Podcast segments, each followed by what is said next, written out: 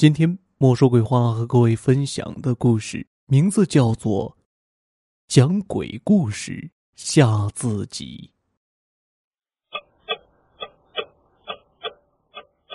滴答滴答，钟表的滴答声传入陈阳的耳中，他知道爷爷的那个老旧的挂钟又回来了。陈阳知道，这阴魂不散的鬼钟是爷爷生前最喜欢的东西，也是他最讨厌的东西。说到这个鬼钟，就要说到陈阳的爷爷年轻的时候，那时候生活条件极差。陈阳的爷爷家里条件算是一般的，陈阳的爷爷结婚那年便有了这个鬼钟，爷爷对着这个钟爱不释手，每天都会给这个钟上发条。然而不幸的事情发生了，奶奶因为生父难产而死，死的时候钟上的时间正好因为没上发条而停了下来。之后便是父亲。父亲出车祸死的时候是五点三十分，那鬼钟停下来的时间也恰好是五点三十分。之后，爷爷曾经想过是鬼钟的事情，便督促陈明和妈妈每天都要上发条。直到有一天，陈阳和妈妈去度假，邻居周爷爷来串门，却因为心脏病死在了家中。此时，鬼钟也恰好停了下来。陈明和妈妈一致认为应该丢掉那个鬼钟，可是爷爷怎么也不同意。奇怪的是，那鬼钟却从不伤害爷爷。现在，爷爷一个人重病在医院，家里也只剩下陈明一个人。陈明早就自作主张把那个钟送了出去。可无论陈明怎么送钟，那钟还是会自己回来，如同见鬼一样。每次陈明把钟送走后，他还是会回到客厅的位置。陈明怎么也睡不着了，爷爷的重病加上这诡异的挂钟，折腾的陈明心力交瘁。他走出卧室的门，走进了客厅，拿起了挂钟，就要往楼道里走。乖孙子。是你要给我送终吗？走廊里传来了爷爷的声音，这声音吓了陈明一激灵。谁？陈明明知故问道：“乖孙子，是你给我送终，还是我给你送终啊？” 那声音再次回荡在走廊。陈明妈呀一声，丢掉鬼钟，奋力的往家里跑。慌乱中的他没有注意到，他走了二十多年的楼梯，一不小心滚落了下来。滚下来的那一刻，可以听到他脖子和各处关节那清脆的响声。陈阳就这样恶狠狠的瞪大着双眼，瞪着那个时间瞬间停住的鬼钟。病人醒了，抢救非常成功。老人家的身体状况非常好，大有再活几十年的可能啊！医生的话让陈明的妈妈安心了许多。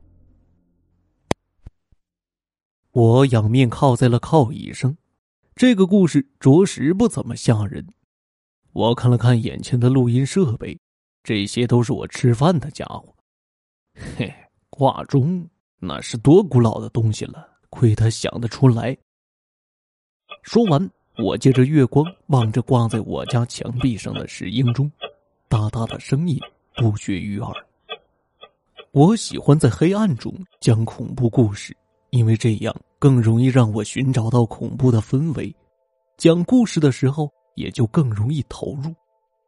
我喜欢投入的感觉，那感觉能让我讲出更生动的故事。别人都说我敬业是好习惯。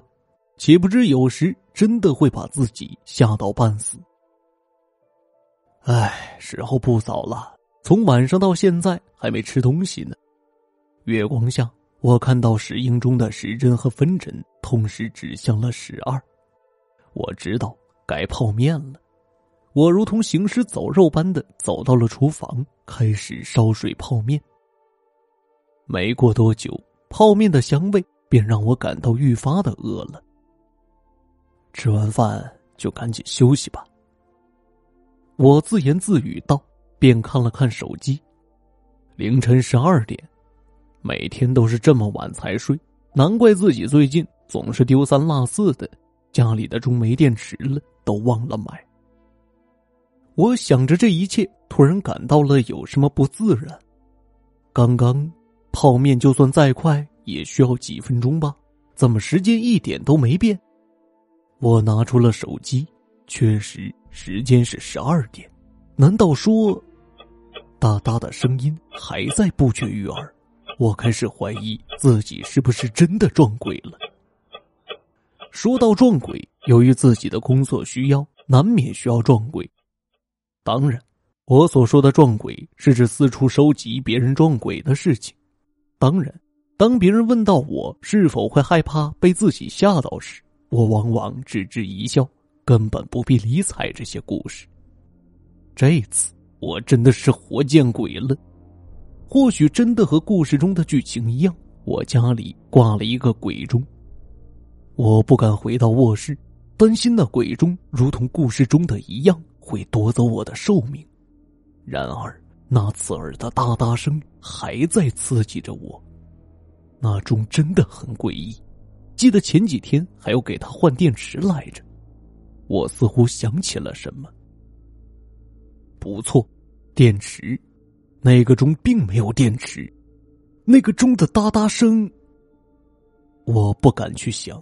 我赶紧穿上衣服下楼，我需要冷静。我不敢回那个屋子，半夜十二点，我又能去哪儿呢？我看了看空无一人的大街，寒冷的晚风让我打着哆嗦。我拦下了一辆出租车，司机回头冲我笑了笑：“小伙子，去哪儿啊？”司机显得很和蔼，然而对他的问题，我并不能立刻做出回答。现在的我，除了家以外，哪里都可以。小伙子，司机的追问让我乱了阵脚。呃，去车站，我莫名其妙的说道。车子发动了。呃，师傅啊，这么晚了还不下班啊？我试图用聊天的方式来驱赶内心的恐惧。啊，我等一个人。简简单单的一句话，却让我浑身汗毛站立。我清楚的记得自己以前讲过一篇鬼故事，里面的对白和现在的情形一字不差。还有就是，这么晚了，怎么突然就会有辆出租车在我需要的时候刚好出现呢？我打开门，发疯似的奔了出去。我不顾司机的叫喊，砰！一辆卡车把我撞醒了，我就这样直挺挺的飞了出去。在空中，我想起了很多事情。不错，前几天我吃过午饭，发现墙壁上的石英钟没电了。与此同时，泡面和罐头也快告罄了。于是乎，我便开始在超市中疯狂的购物。或许是买的东西太多，或许是自己太过于兴奋，我确实忘记了要买电池。不过还好，超市里面赠送的小型闹钟还蛮管用的。我美美的把它放在了我的床头柜上，那秒针的哒哒声和石英钟几乎一模一样。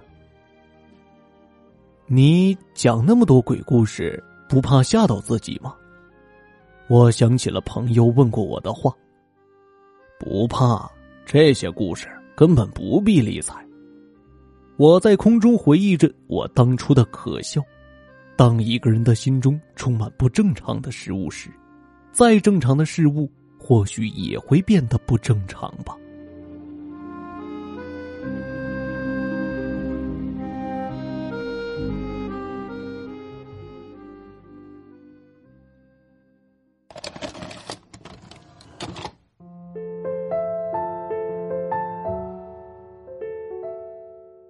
听众朋友，讲鬼故事吓自己的故事就为您播讲完毕了。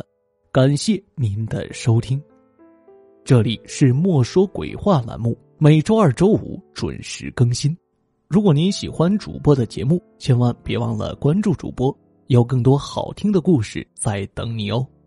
我是有声墨梅感谢您的收听我们下期节目再会。I remember when it rained I remember night time, the happiness and pain. I remember you.